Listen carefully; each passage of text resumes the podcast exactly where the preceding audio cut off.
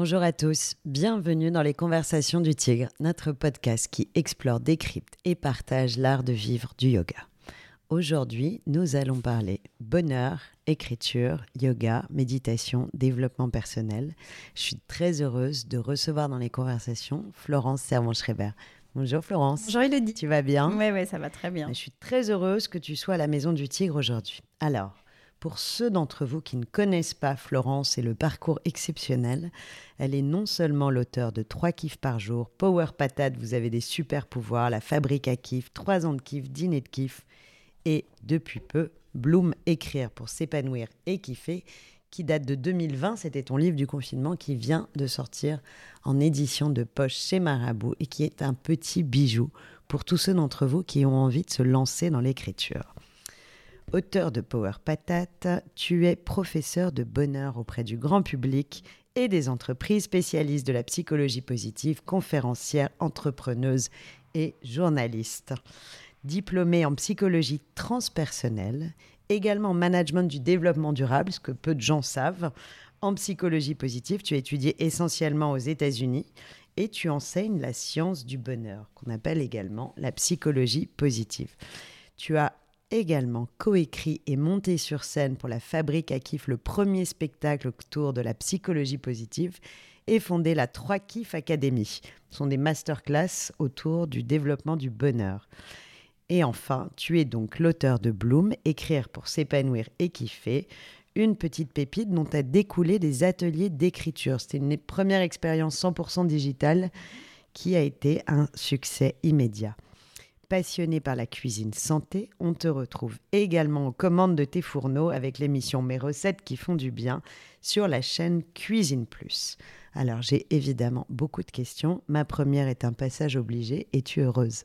Ah euh, C'est un peu la question piège. Oui, parce que à, cette heure-ci, là, tout de suite, oui. Mais, mais je ne suis capable de, de répondre à cette question que instant par instant. Très bien, donc dans cet instant, tu es heureuse. je le suis. Et quelle est ta routine du bonheur, toi qui crée ou qui invite à créer des routines de bonheur? Euh, C'est pas tant, tant, la routine que des ressources.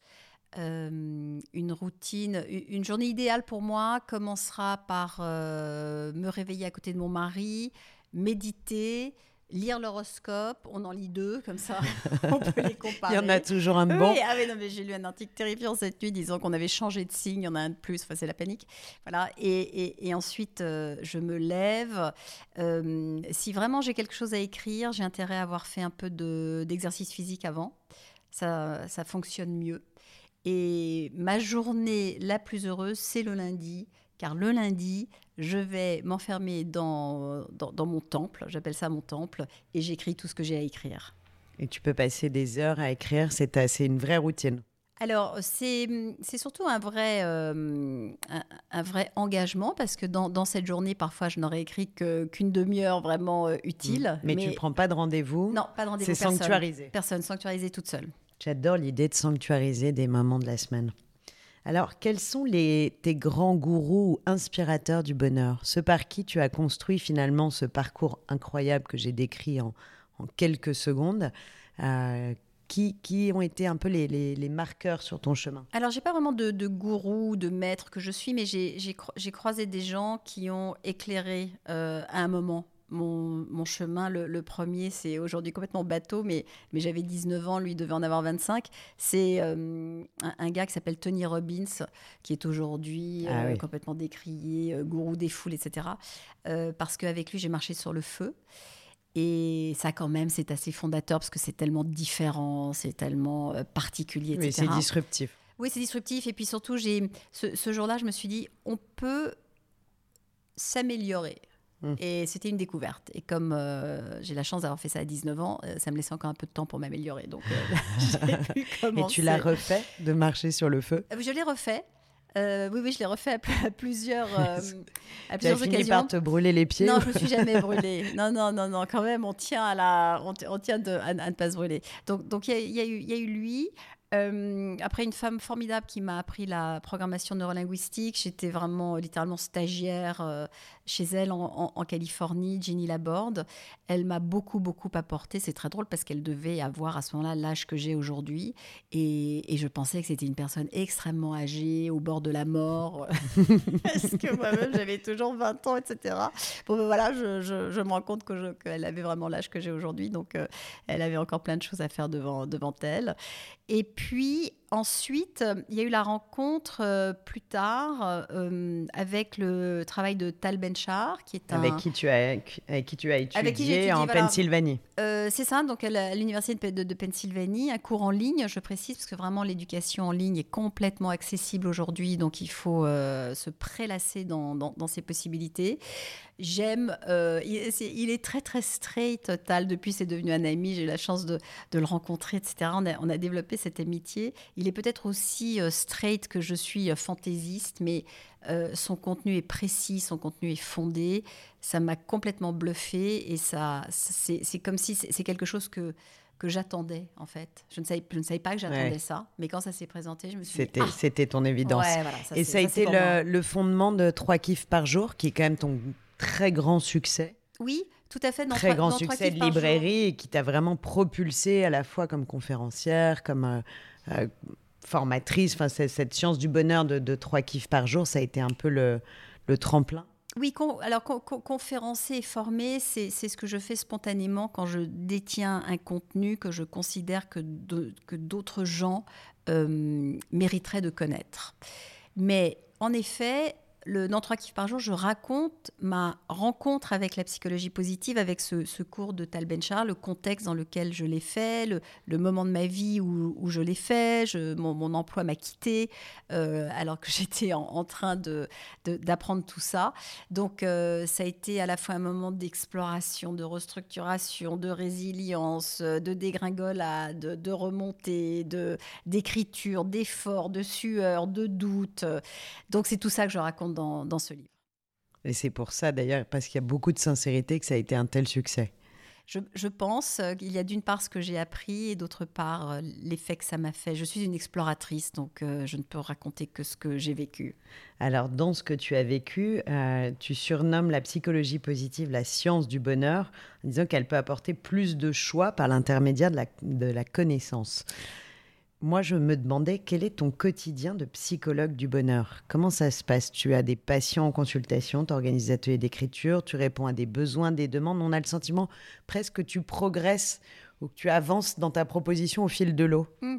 Alors, je, ne suis pas psychologue, je ne soigne absolument personne, je suis pédagogue. C'est-à-dire que je vais euh, justement découvrir une information, je vais m'en servir, je vais voir l'effet que, que, ça produit, je vérifie en fait l'effet que ça peut avoir sur moi. Et à ce moment-là, je me demande comment est-ce que je peux transmettre ça C'est un mélange d'empirisme et d'instinct. Euh, c'est ça. Et puis, il y, a beaucoup de travail, en fait. C'est un travail qui, ne se, voit pas. J'ai appris ça de ma grand-mère, qui avait toujours un chignon impeccable, qui est que, en fait, l'effort ne se voit pas. Euh, et il y a beaucoup d'efforts derrière. Mais, vraiment, je me suis tellement ennuyée à l'école que je, cherche des pédagogies qui soient hum, plutôt ludiques, qui soient plutôt euh, extrêmement ancrées dans la réalité euh, ancré dans la réalité d'adultes. Je, parle à des adultes. Et hum, donc, c'est ça mon métier, en fait, c'est de, traduire. C'est un croisement entre le journalisme. Tu disais que je suis journaliste. Oui, j'écris beaucoup. Je raconte. Donc, c'est un croisement entre le journalisme et la psychologie. Je suis en fait une conteuse de psychologie. C'est joliment dit. Et aussi que la psychologie positive s'intéresse à nous quand nous allons bien. J'aime beaucoup cette idée, avec une logique préventive pour nous rendre solides face aux difficultés futures. Et il y a une phrase qui m'a marquée dans ton, discours, c'est que notre ressource principale, c'est ce que nous sommes déjà. Ça ne sert à rien d'aller chercher ailleurs. Tout est déjà là. Mais il faut savoir qui on est. Et moi, j'ai toujours pensé, à travers euh, voilà, mon parcours dans, le, monde du yoga, que notre liberté, c'est de nous connaître soi-même. Et c'est un peu comme si, justement, on allait chercher ses ressources. Alors, comment on apprend à se connaître soi-même? Est-ce que l'écriture, justement, est-ce que le yoga, la méditation, puisque tu médites et que le yoga fait partie de ta vie, est-ce que ce sont ces fameuses ressources qui nous permettent de nous connaître nous-mêmes? Il y a évidemment tout ce qui va nous permettre de mesurer ou comprendre ou observer nos réactions face à une situation est une information. Donc, euh, en effet, quand je, quand, quand je vais travailler avec euh, mon corps, euh, et, tu le fais évidemment avec beaucoup plus de précision que je ne vais le faire moi, je ne suis qu'une amatrice en yoga. Tous amateurs. on est tous amateurs. On est, donc, donc, on découvre des choses sur soi. Dans des, dans des livres, on découvre des choses sur soi. Dans ses relations amoureuses, on découvre des choses sur soi. Dans, dans ce qui nous passionne, ce qui va faire taire les petites voix à l'intérieur de notre tête, on découvre des choses sur soi. Donc, c'est vrai que j'incite vraiment chacun à se, à se déplacer avec un petit périscope. Et ce qu'est la psychologie positive, c'est un, périscope qui, nous regarde d'au-dessus et qui est capable de, de, nous voir faire et de dire euh, Ah, voilà ce que tu es en train de faire. Et c'est comme ça qu'on apprend à se connaître. C'est en, s'observant, pas tant en rentrant dans des oui, cases. sans égotisme, mais, mais en étant dans ah, oui, oui, oui, non, non, mais juste dans l'observation. Tout à coup, je m'énerve contre mon mari. Hop, si je mets le périscope, c'est mais pourquoi est-ce que tu es en train de t'énerver contre, contre lui? Qu'est-ce qui se passe? Et de, et de prendre cette seconde supplémentaire pour essayer de comprendre ce que là, j'ai appris quelque chose. Sinon, juste, euh, j'ai perdu mon calme et, j'ai rien appris. Donc, euh, c'est d'avoir un peu ce, ce regard-là. C'est est-ce que, est-ce que ça, c'est la, est-ce que c'est la recette magique pour pouvoir finalement agréger toutes les qualités qui sont un peu notre, notre artillerie lourde euh, personnelle pour affronter après tous les combats qu'on a à mener? Alors, il y a d'autres. D'abord, peu, de choses sont magiques. tout, tout, est du. Non, mais on peut. Tout est du travail. Non, mais la psychomagie, ça fonctionne. Psychomagie, ouais, c'est pas mal ça. Le, ce qui, ce qui, je crois que le, pourquoi la langue me plaît aussi, pourquoi l'écriture me plaît, parce que le vocabulaire nous permet de mieux nous connaître. Et mm, par exemple, les chercheurs en psychologie positive ont, fait tout un travail qui a été d'identifier et nommer les qualités humaines, puisque personne n'avait pris la peine de faire ça. On avait juste nommé les maladies, etc. Mais on ne savait pas dire qu'est-ce qui compose le meilleur, de, enfin le meilleur, surtout le plus, le plus efficace, ce dont on se sert, ce qui compte, ce qui nous relie, ce que l'on retrouve absolument dans toutes les civilisations. Et ils ont donc donné choisi des mots de vocabulaire. Donc c'est, ça va être la créativité, le sens de la justice, le, l'empathie, la gentillesse, la persévérance, le courage. Ce sont des choses très très très banales. Mais lorsqu'on a justement ces mots qui nous permettent de nous dire ah oui, euh, en effet, le courage, et le courage chez moi, voilà la forme que ça prend. Je me sais courageuse, et il n'est plus du tout de l'ordre de la ramener ou de frimer en disant je suis courageuse, c'est juste de reconnaître, oui, il y a des circonstances dans lesquelles je suis courageuse, et, voilà comment j'applique ce courage. Donc, une fois que je le sais, ça me permet aussi d'aller le chercher au moment où j'en ai besoin. c'est juste. Et comme disait Moto dans Le miracle de l'eau, c'est aussi de s'adresser à soi-même ces mots verbalement, à voix haute, positif, euh, qui a une influence positive sur le corps, puisque l'eau réceptacle des, énergies, des énergies des mots. Pourquoi Puisque ça fonctionne, euh, qu'aujourd'hui, à la fois, le, travail des neurosciences, le travail des, des, personnes comme toi qui partagent ces expériences, prouve que cette psychologie positive, justement, elle nous arme mieux pour euh, affronter les difficultés. Pourquoi on ne l'enseigne pas plus à l'école? Pourquoi il n'y a pas ce... Pourquoi on ne l'apprend pas tout de suite, les clés? Parce que l'éducation nationale est une, euh, une, une, espèce d'énorme machine qui a été euh, construite, notamment si on parle de l'écriture. Tu sais que les premiers instituteurs étaient les gens qui étaient bons en orthographe. Ça, m'a toujours. Euh, voilà, on, l'a vu, hein, parce que ça a laissé des, séquelles. Donc, c'était ça le critère. On, pouvait être euh, prof si on était bon en, orthographe. Donc, donc, notre éducation française est vraiment basée sur la reproduction de compétences euh, qui rentrent vraiment dans une boîte et qui sont formatées, qui doivent être évaluées. Donc, c'est ça notre modèle. Alors, avant de faire bouger tout ça, il faut savoir qu'il y a de plus en plus de profs, d'instituteurs, d'institutrices qui, à titre individuel, se forment et apprennent justement à faire des choses différemment avec les enfants. L'Australie est très en avance sur nous, puisqu'il y a pas mal de gens qui sont allés étudier la psychologie positive aux États-Unis, qui sont rentrés en Australie et qui ont créé des modèles d'éducation, où par exemple, on va demander aux, enfants le, matin euh, de, se, dire bonjour, de se regarder dans les yeux, comme ça ils se regardent tous euh, les uns après les autres, parce que ça, ça va établir une connexion humaine, donc c'est ce qui est de plus important. On peut leur demander aussi euh, quelles sont les raisons pour lesquelles ils sont contents ou ils éprouvent de la gratitude et on s'arrête pour faire ça. Alors, j'ai entendu dire que cette année, il y allait avoir des moments d'exercice physique de 30 minutes insérés tous les jours dans les cours des élèves. Bon, ben, donc on y va. Il y a des choses, parce que ça, ça en fait partie quand même, que le corps bouge au moment où on va apprendre. Ça fait partie de, de ces choses dont on est absolument euh, maintenant, il est avéré que ça nous permet d'apprendre mieux. Donc petit à petit, ça vient. Mais ne nous plaignons pas trop. Nous avons un, système éducatif, euh, ben, d'abord qui, qui, est gratuit, qui. il y, a tellement de choses. Non, moi, je dis pas du tout une critique, mais c'est plus de dire est-ce que est-ce qu'il n'est pas vraiment temps de l'apprendre très tôt et, presque que ce soit obligatoire, puisqu'on se rend compte qu'on en a tous besoin et qu'aujourd'hui, c'est partout. Alors, moi, ce que j'aime aussi dans ta, dans ta démarche, c'est que tu mets beaucoup d'humour dans tes livres et tu mets beaucoup d'humour dans tes titres. Et quelque part, c'est aussi une façon de dire à des personnes plus jeunes, des ados, etc., euh, coucou, c'est pour vous aussi. Tu vois, parce que s'il y avait des, des, des titres ou des, un discours trop sérieux, euh, le même propos pourrait sembler totalement euh, abscon et surtout pas du tout adressé à cette population plus jeune qui en a tellement besoin. Hmm. Alors là-dessus, je, vais te faire une confidence. La raison pour laquelle mes, mes livres... Même, attends, je montre, pardon, mais même dans l'iconographie, le choix des typos, est-ce qu'on voit bien là? Mon intention n'est pas de m'adresser aux jeunes. En fait, donc la confidence que je dois faire, c'est que je ne peux pas m'asseoir pour faire un tel effort que parce que c'est vraiment un effort énorme, tu le sais, d'écrire un livre. Si c'est pour écrire un, manuel euh, de la psychologie positive appliquée, parce que j'ai déjà envie de dormir avant, même d'avoir commencé. Alors que si je m'assieds pour écrire quelque chose qui s'appelle trois kiffs par jour, parce que c'est ça la réalité de ce qu'est la gratitude, en tout cas de chez moi, dans, dans, dans, ma famille, enfin dans, mon, dans, ma vie, euh, c'est plus pour me donner de l'énergie à moi. Alors, je vais rappeler euh, les titres de tes livres que j'adore. Trois kiffs par jour, trois ans de kiff, dîner de kiff, la fabrique à kiff, écrire pour s'épanouir et kiffer. Je pense que tout le monde l'aura compris. Kiff, c'est ton mot préféré. Alors, j'ai eu envie de trouver l'étymologie oui. de ah, kiff. Aïe, aïe, aïe. Donc, mesdames et messieurs, le mot kiff est issu de l'arabe maghrébin kiff, qui désigne dans l'histoire le plaisir, la joie et même la bonne chair puis a fait au fil du temps référence au liquide alcoolique, particulièrement au XVIIe siècle.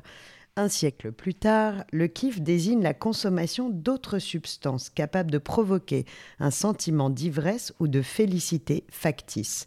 Et Dixit le petit Robert, le kiff devient dès 1853 un état de béatitude provoqué par un mélange de tabac et de, chambre, de chanvre indien, plus communément appelé du cannabis ou du hashish. Alors pour toi, le kiff, c'est un plaisir factice ou? Non, le, le, le kiff, c'était pour... Euh, tu connaissais cette histoire? Euh, Oui, oui, je connaissais, je connais cette histoire. Euh, bon, d'abord, j'ai rien contre les sensations vraiment formidables. Donc, dès lors que c'est une sensation formidable, quelle que soit... moi non plus, mais je trouvais ça très drôle. Ouais, oui, oui, oui, mais en fait, ce qui m'a inspiré, c'est c'est ce langage de rue, en fait. C'est le fait que kiff soit tellement ancré. Euh, donc, nous, sommes dans une culture métissée en France. Il y a justement l'influence arabe euh, et, partout dans, notre vocabulaire. Et je cherchais une façon de décrire la gratitude à mes enfants.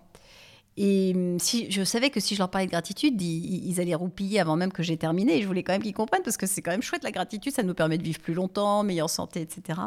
Et, et le mot qui m'est venu a été de dire si on trouve dans notre journée trois alors j'allais dire situation. Euh, et en fait, si on trouve trois, trois kiffs, collector. Non, mais voilà, trois, trois kiffs. Et, ils ont compris tout de suite parce que dans, dans, dans, la rue, je te kiffe, c'est du kiff. On, comprend que c'est quelque chose qui fait du bien. Donc c'est comme ça que c'est resté. Et c'est devenu un peu ta marque de fabrique. Oui, c'est devenu ma marque de fabrique. Ça me colle un peu au semelle, hein, d'ailleurs. on parle toujours de voilà la papesse, du kiff et tout ça. Mais en tout cas, notons que le mot est dans le petit Robert. Ah, et je, c'est bien pour ça que je l'ai gardé d'ailleurs. Je trouvais ça très amusant. Il n'y est que depuis 4 ans. Donc, je, je ne sais pas quel. Euh, c'est plus fort que nous. Hein. C'est un mouvement plus fort. Une influence. Mais, je suis, j'étais très contente de découvrir qu'il rentrait dans le, dans le dictionnaire. Alors, on va parler d'écriture et particulièrement d'écrire pour s'épanouir et kiffer, justement, je le remontre. Aujourd'hui, des millions de personnes ont envie d'écrire. On ne le sait pas forcément, mais c'est un besoin, un rêve, une envie, souvent non assouvis, souvent non avoués. Tu décris l'écriture comme une sorte de thérapie qui soigne. D'ailleurs, un propos qui est basé aussi sur tes recherches en psychologie. Alors, ma première question, est-ce que tout le monde peut écrire? Oui. Euh, alors déjà, nous, vivons dans un pays très marrant parce qu'il y a en gros plus de gens qui ont envie d'écrire que de gens qui lisent. Il y, a vraiment une espèce de, de culture. Mais je sais pourquoi. C'est parce qu'il y a beaucoup de gens qui achètent des livres qu'ils ne lisent pas. Aussi. Et ça, je pense que c'est très culturel. On en va, on va, en, on va en parler parce que c'est quand même, euh, c'est une, une, des choses importantes dans l'écriture. Il, il, y a deux choses. Il y a d'écrire et il y a d'être lu. Et, un texte qui va être lu n'a pas la même incidence qu'un texte que j'ai écrit, euh, que j'ai écrit toute seule. Alors, est-ce que tout le monde peut écrire? Tu anticipes une de mes questions. Oui, mais on, va y revenir. Mais, est-ce que tout le monde peut écrire? Oui, parce que il n'y a pas que la publication de livres dans la vie. Écrire ne veut pas dire écrire un livre. Écrire veut dire j'ai une idée, j'ai un stylo ou j'ai un clavier, et mon idée va passer comme ça de, de, de, mon hémisphère droit à mon hémisphère gauche, à mon bras, de la créativité à l'action. Et, et en faisant ça, il y a une synthétisation qui s'opère, qui peut être créative, qui peut être thérapeutique, euh, qui peut être euh, tout simplement euh, défoulante, qui, elle, a un pouvoir. Donc, oui, tout le monde peut écrire dès lors qu'on a appris à écrire à l'école, eh bien, on, peut écrire. Alors moi, j'ai eu la chance de participer à un programme de créativité où on, travaillait sur l'identification des freins. Et j'ai le sentiment que les freins de la créativité sont à peu près les mêmes que ceux de l'écriture. C'est la peur du jugement, le sentiment de faire de prendre du temps pour une activité inutile, non productive, la peur d'être jugé, la peur de se juger soi-même. Qu'est-ce que, est-ce que toi, tu trouves euh, des solutions pour lever ces freins? Est-ce que tu proposes des solutions pour lever ces freins? Mmh. Alors, il y, a, absolument, il y a, des freins, euh, il y a des freins absolus. Euh, donc, on a peur. Euh, on procrastine. Euh, on, en fait, la, raison pour laquelle on n'écrit pas. Ah oui, c'est les PPP que, dont tu parles, les. Euh, où on a en gros l'impression que si ça n'est pas parfait, le perfectionnisme est, un autre frein, que si ça n'est pas parfait, il vaut mieux pas commencer.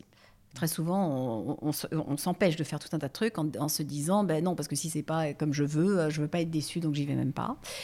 Alors que une fois de plus, par exemple la procrastination, ça c'est c'est un truc qu'on remet donc on remet à demain, on, ne le fait pas tout de suite, etc. Eh bien, euh, j'ai un truc euh, que j'ai découvert justement dans, mes recherches, qui est un système d'écriture qui s'appelle, euh, en fait, qui est une écriture ritualisée. Tu, parlais de rituel. Si on se dit j'ai envie d'écrire, je n'arrive pas à m'y mettre, on ritualise l'affaire. On prend une bougie, on trouve une euh, liste de musique baroque et on allume la bougie. Alors moi j'ai même un troisième garde-fou parce que, parce que je suis complètement dispersée. Tu parlais de dispersion tout à l'heure, je suis totalement dispersée. On va y revenir. Et donc il y a même, j'ai une, petite appli sur mon, dans mon ordinateur qui va minuter 25 minutes. Et au bout de 25 minutes, ça sonne et ça me donne 5 minutes de pause. Et donc, je me vois même en train d'écrire ce que j'ai à écrire ou ce que j'ai envie d'écrire. Donc, j'allume ma bougie, j'allume la musique baroque parce que c'est un rythme qui correspond à notre rythme cardiaque et qui va aider justement à la concentration. Donc, euh, on trouve partout des, playlists sur YouTube, euh, Spotify ou je ne sais quoi. Et, je commence à écrire. Et alors évidemment, euh, au bout de, je sais pas quoi, 18 minutes... Je ça, c'est ton rituel à toi. Ça, c'est mon rituel à toi. Je vais commencer à regarder autour de moi, penser à autre chose, à me dire, mais ma copine, je ne vais pas donner rendez-vous pour le déjeuner, etc. Et à ta, ta, ta, je vois le minuteur qui me dit, on en est à 18 minutes. Et je sais qu'au bout de 25, j'aurai le droit de me poser ces questions. donc, je m'y remets.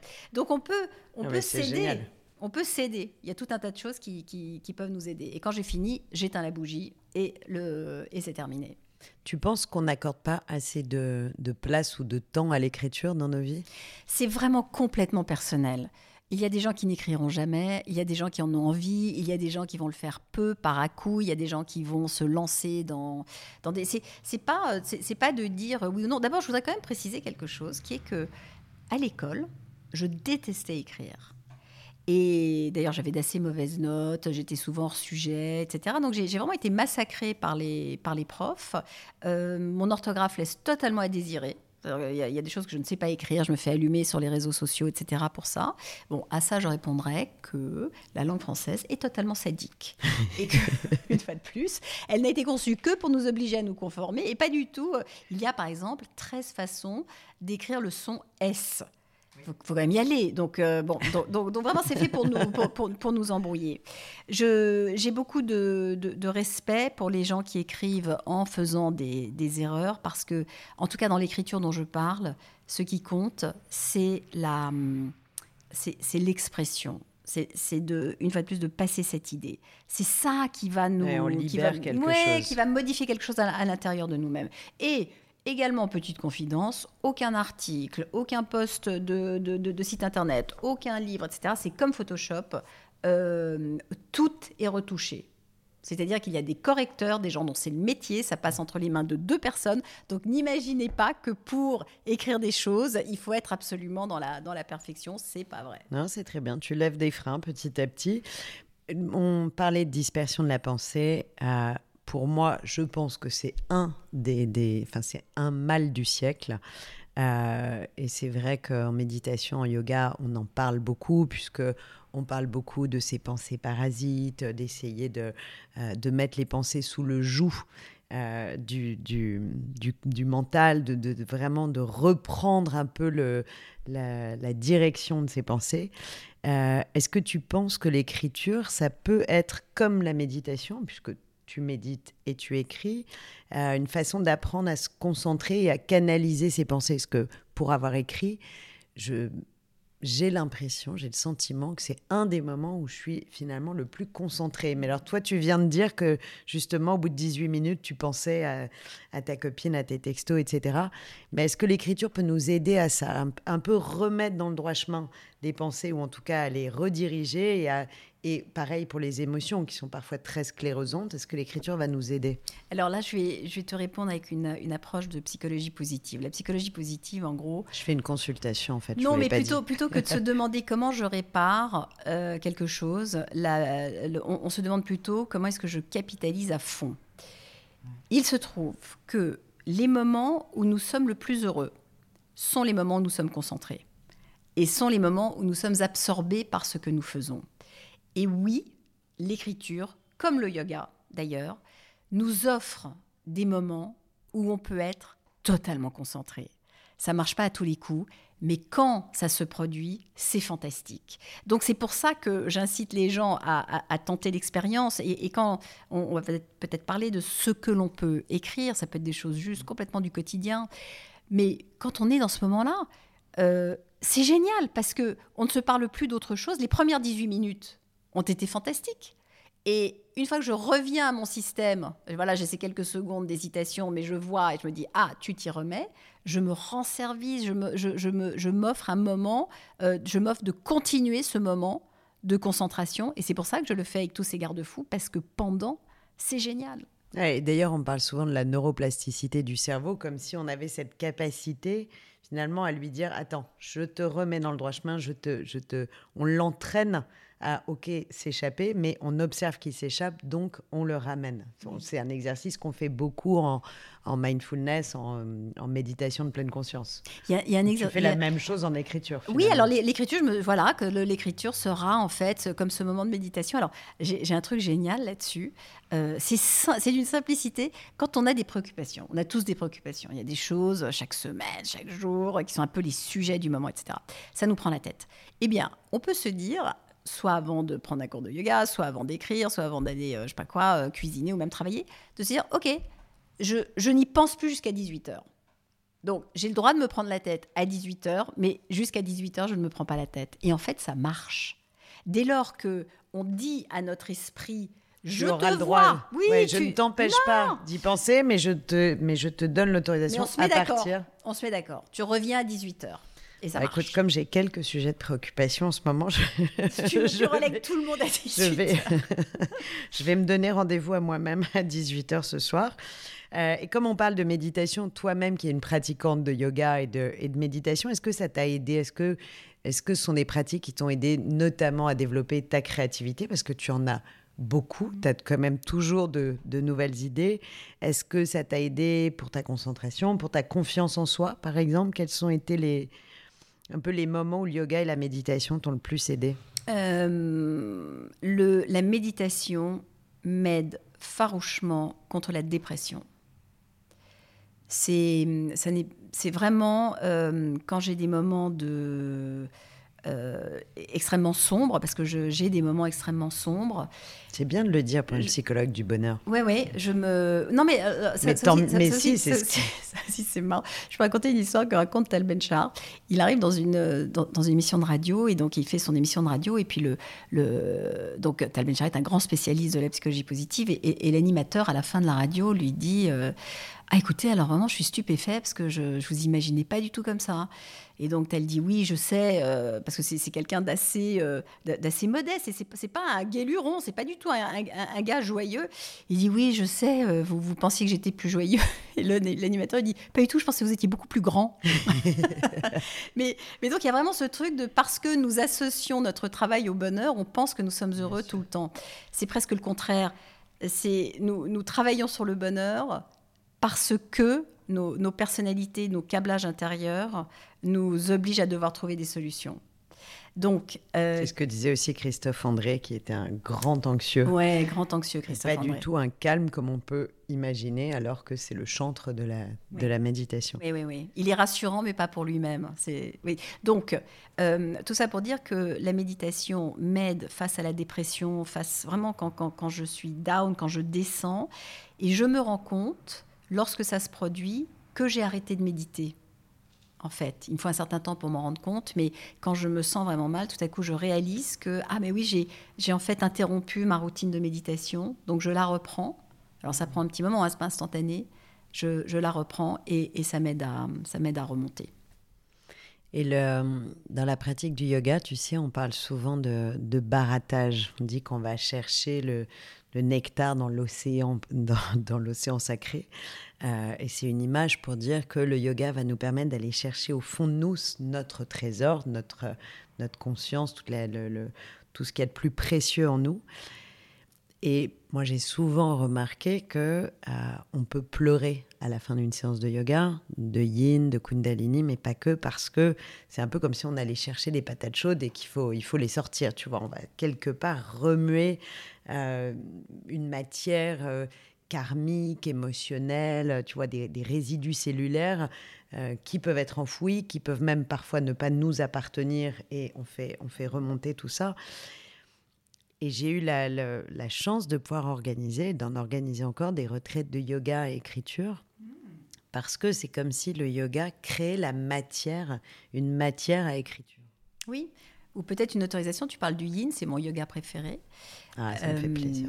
Parce que euh, c'est à peu près le seul moment où je relâche complètement.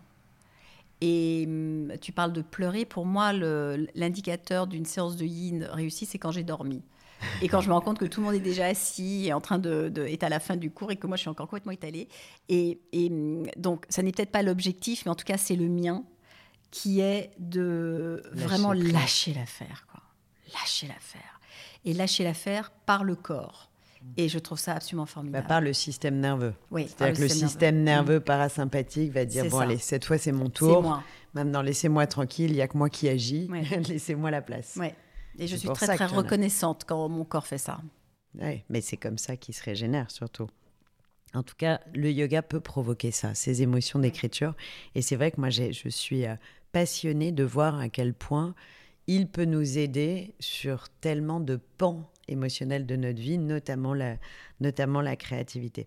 Alors, tu racontes dans le, dans le livre que beaucoup de personnes avaient un journal intime lorsqu'ils étaient jeunes. Et on arrive un sujet qui te plaît beaucoup, ce sont les différents types d'écriture, parce que finalement un journal c'est un peu thérapeutique en soi, euh, et ça peut, même si ça prend des formes différentes quand on grandit, c'est quelque part la première, euh, euh, le, début de l'écriture peut venir dans le journal d'enfant, dès, le, journal d'enfant.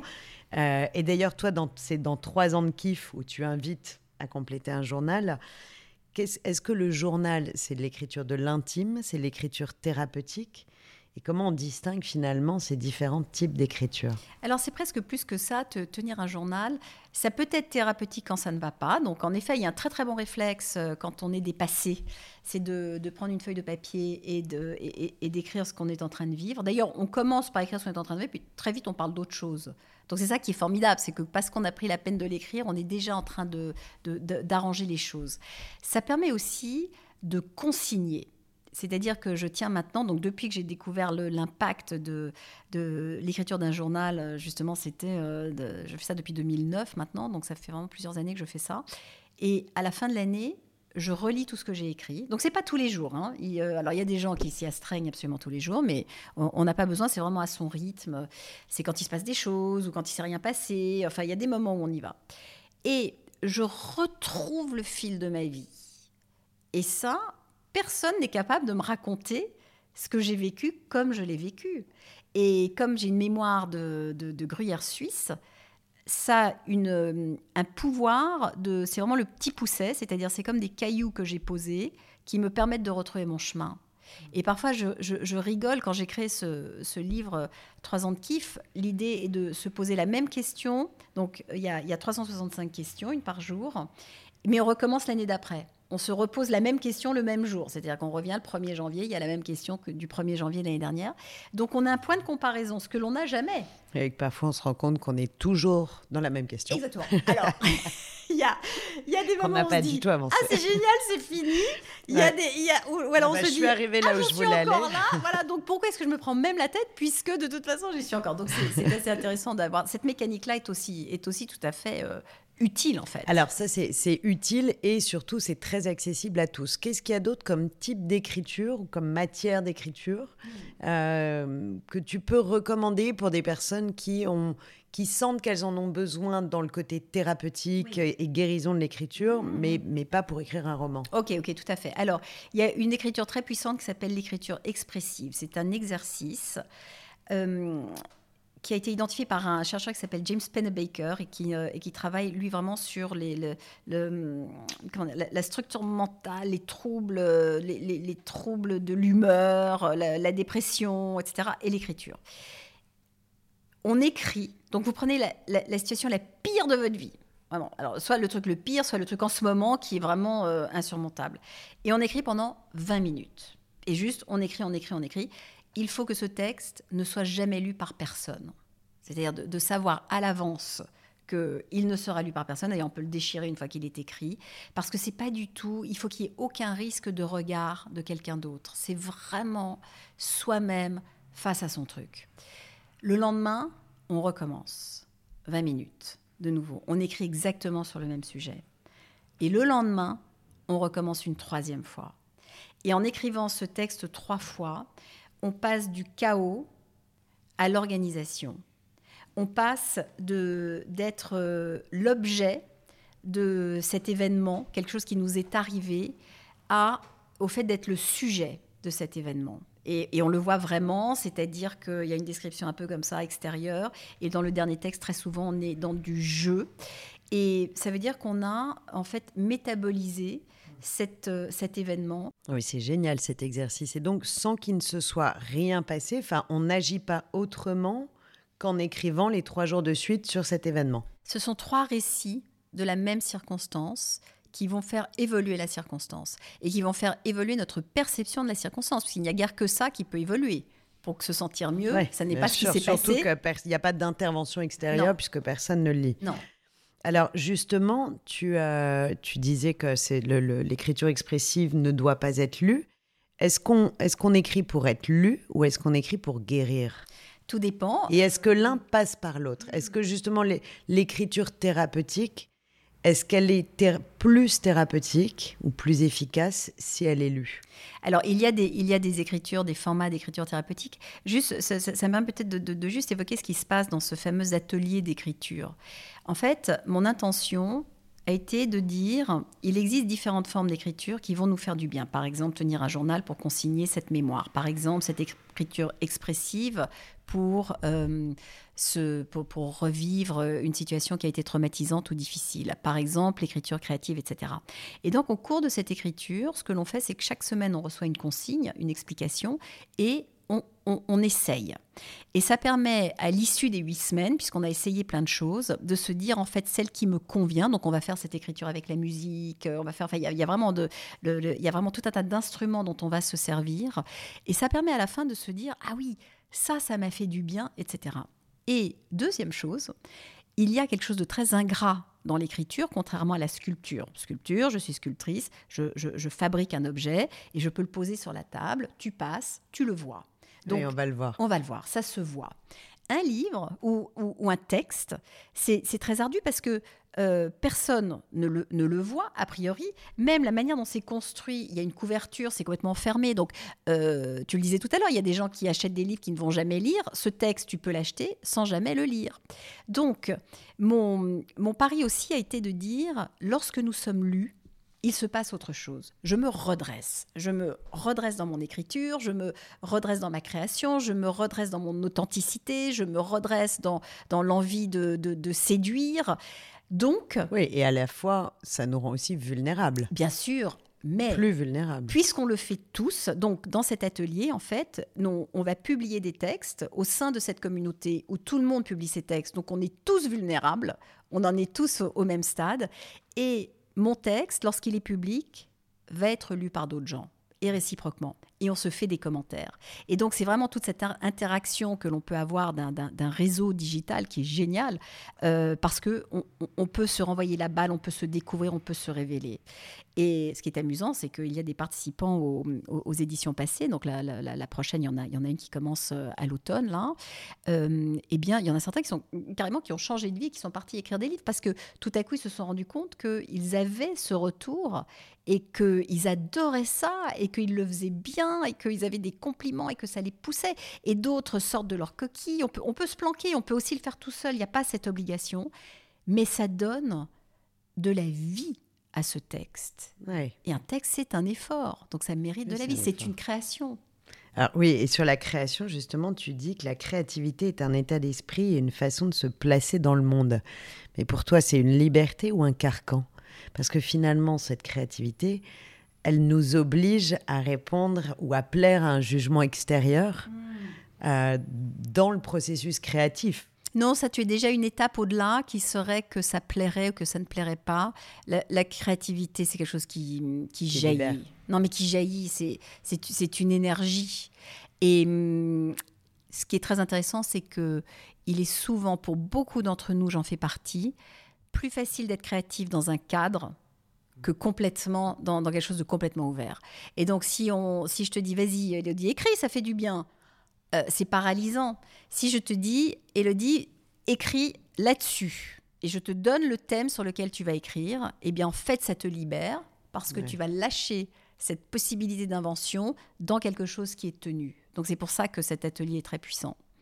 Tu parles de la mythologie de l'écrivain. Est-ce qu'il y a des, habits psychiques ou une attitude particulière à endosser quand on décide d'écrire et quand on veut remplir les codes de ce mythe de l'écrivain? Alors, je, vais partager quelque chose qui m'a été extrêmement utile, que j'ai apprise moi-même, qui est... Euh, donc, j'ai une admiration sans bande pour euh, Elisabeth Gilbert, qui est l'autrice de Manche Priem, entre autres, mais qui est surtout une incroyable théoricienne de la créativité. Et elle a publié un livre qui s'appelle Comme par magie. Je reprends d'ailleurs dans, dans, Écrire pour s'épanouir et kiffer, pour lui rendre hommage, justement les freins euh, face à l'écriture. Et ce que je préfère dans ce qu'elle dit sur le, mythe, en tout cas celui qui m'est utile, c'est que parfois, nous recevons la visite de muses.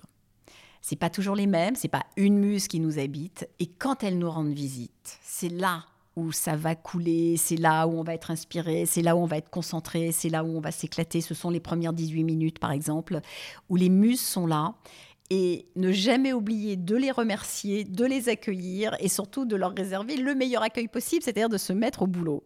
Mais que surtout, c'est du boulot d'écrire.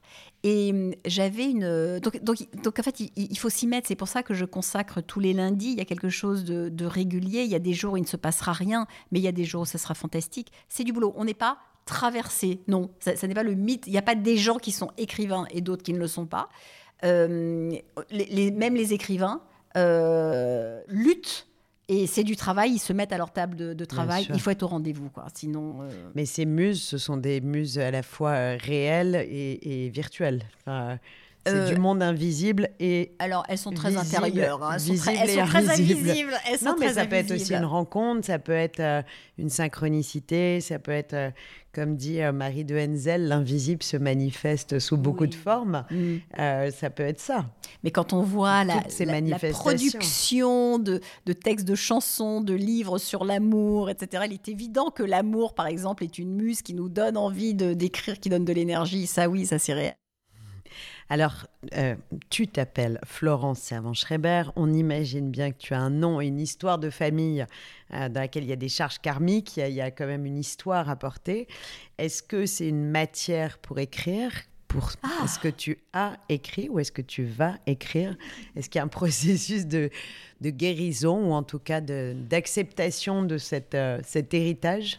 Alors de guérison, je ne sais pas, c'est plus de folklore parce que j'appartiens à une famille extrêmement folklorique et je raconte souvent des histoires à leur propos et on me dit tu, devrais les écrire, mais tant qu'ils sont vivants, je ne sais pas comment faire parce que je ne veux pas les vexer parce qu'évidemment, ce, sont des personnages tellement hauts en couleur que je ne sais pas s'ils savent que, que c'est comme ça que je les regarde. Donc j'ai pas réglé cette, cette histoire-là.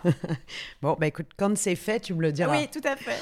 Alors, dans tes conférences et dans tes livres, je le disais tout à l'heure, tu joues beaucoup avec l'humour et tu théâtralises beaucoup de choses. Est-ce que l'humour, pour toi, ça autorise tout? Et est-ce que c'est un canal parmi d'autres ou une technique parmi d'autres pour accéder à ce processus de, chemin vers le bonheur ou de, processus de guérison? Ça dépend pour qui. Euh, je, ne peux pas m'empêcher de tourner les choses en, dérision. Donc c'est mon, mon format. Euh, j'ai la chance de vivre dans un foyer très drôle. Euh, j'ai aussi, comment dire, choisi mon mari parce qu'il était très drôle. Donc, donc mes enfants sont drôles. Donc, l'humour fait partie de notre langage. Je ne sais pas si c'est universel. Il y a des gens qui adorent rire, mais qui ne sont pas drôles.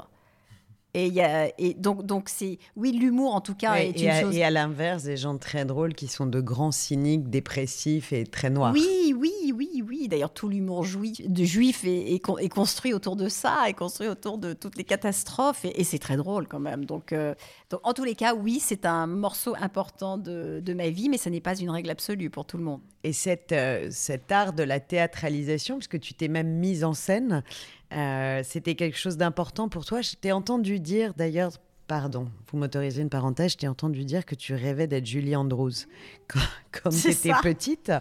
Euh, moi aussi, je vais te faire une confession. Et donc, c'était un aboutissement pour toi, la mise en scène et te mettre sur une scène? Alors, euh, j'ai été mise en scène par quelqu'un qui a beaucoup de, de talent, sinon j'aurais été incapable de le faire. Mais oui, j'avais tellement envie de ça, j'avais tellement envie du costume, du texte aussi, parce que mes conférences, finalement, c'est un texte libre. Et là, d'avoir d'avoir le texte de la de, de, de, de l'actrice, mais vraiment ma vision, c'est l'actrice de théâtre anglaise qui s'est chantée, qui s'est dansée, qui c'était vraiment Hein, avec, ses avec ses cheveux courts. Et toi, elle était tellement, elle est tellement formidable. Donc, euh, c'était ça mon fantasme. Et, et, oui, je me suis donné le, moyen de le faire. Alors, je n'ai pas été Julie, Julien Andros, j'ai été Florence, mais, mais qu'est-ce que je me suis éclatée. C'était mais, euh, une expérience, c'est peut-être une des plus belles expériences de ma vie, franchement. Et les prochains projets vont réintégrer de la scène? Tu peux nous, raconter ton année 2023 euh, qui, se, qui se profile? Malheureusement, non. Je suis incapable de, de, de me projeter, mais mon prochain sujet, c'est l'audace. Et, c'est justement comment, sortir de sa petite boîte, enfin comment on sort de, sa boîte.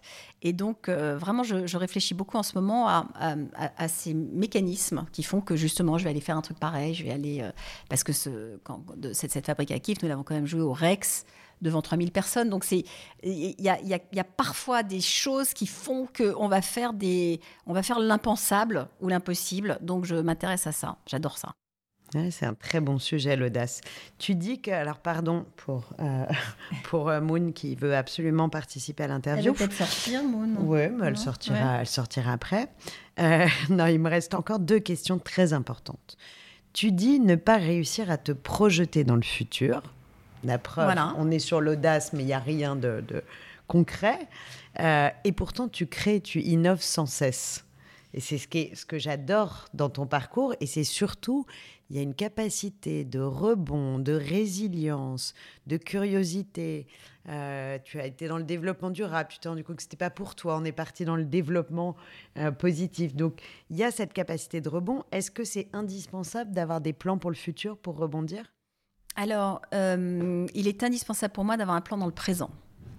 Donc, euh, il, est, il, est, avéré, reconnu par la science, que si nous sommes capables de nous projeter, ça nous donne une direction, ça nous permet de prendre des micro-décisions. Il faut quand même s'avouer des choses. Euh, en tout cas, en ce qui me concerne, je dois m'avouer des choses. Par exemple, cette histoire de, de Fabrique à je me suis avoué que j'avais eu envie d'être Julie Andrews. Et une fois que je l'ai dit, je peux plus le ravaler. Et quelque chose l'a entendu chez moi. Donc à partir de là, je vais prendre des micro-décisions qui vont me hmm. mener à ça. Tu l'as placé dans l'univers. Je l'ai placé. Je l'ai placé en tout cas dans ma tête.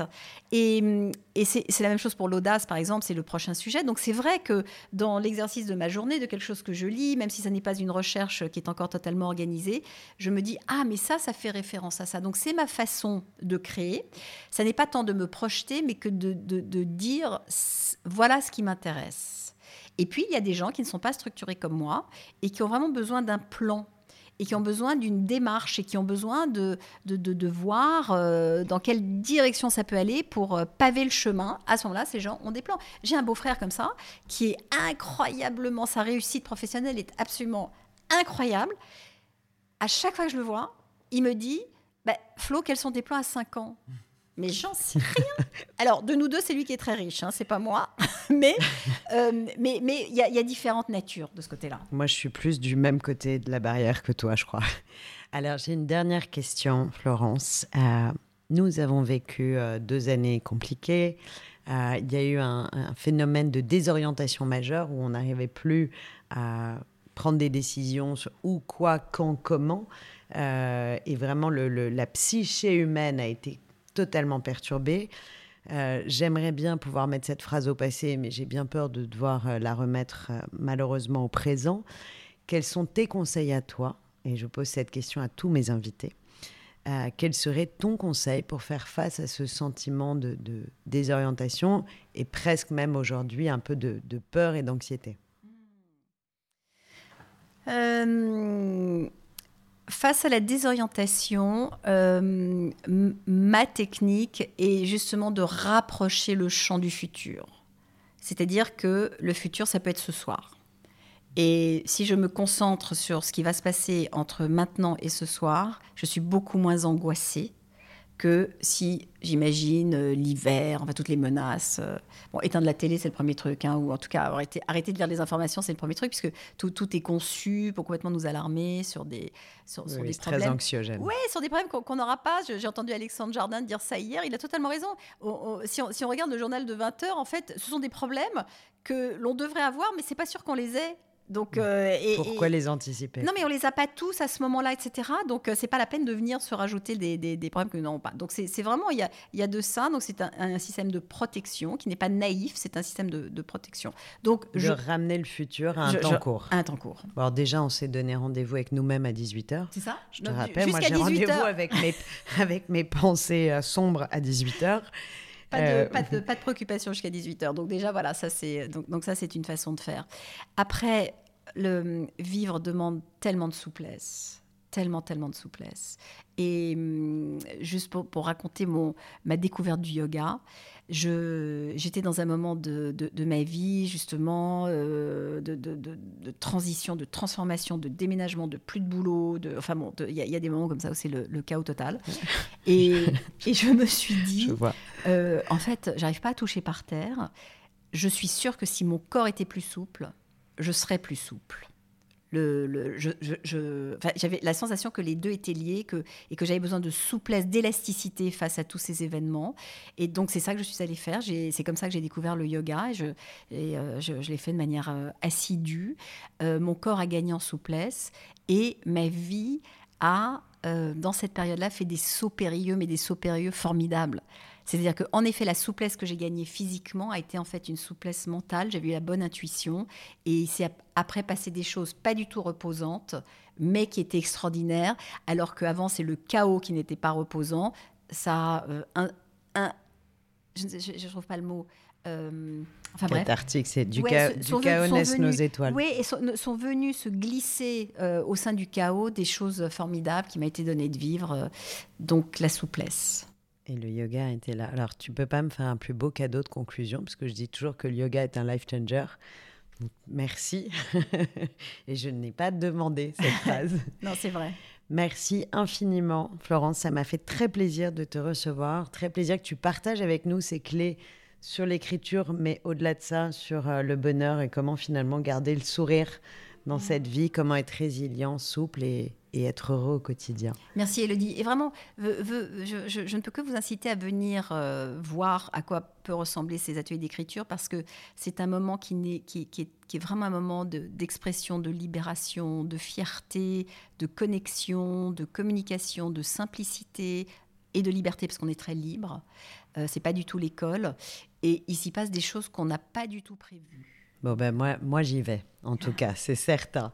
Voilà, Écrire pour s'épanouir et kiffer aux éditions Marabout de Florence Servan-Schreiber, une découverte de soi, un cheminement intérieur et des bienfaits thérapeutiques. Je vous recommande chaudement cette petite pépite et dès que vous l'aurez lu, inscrivez-vous aux ateliers d'écriture de Florence.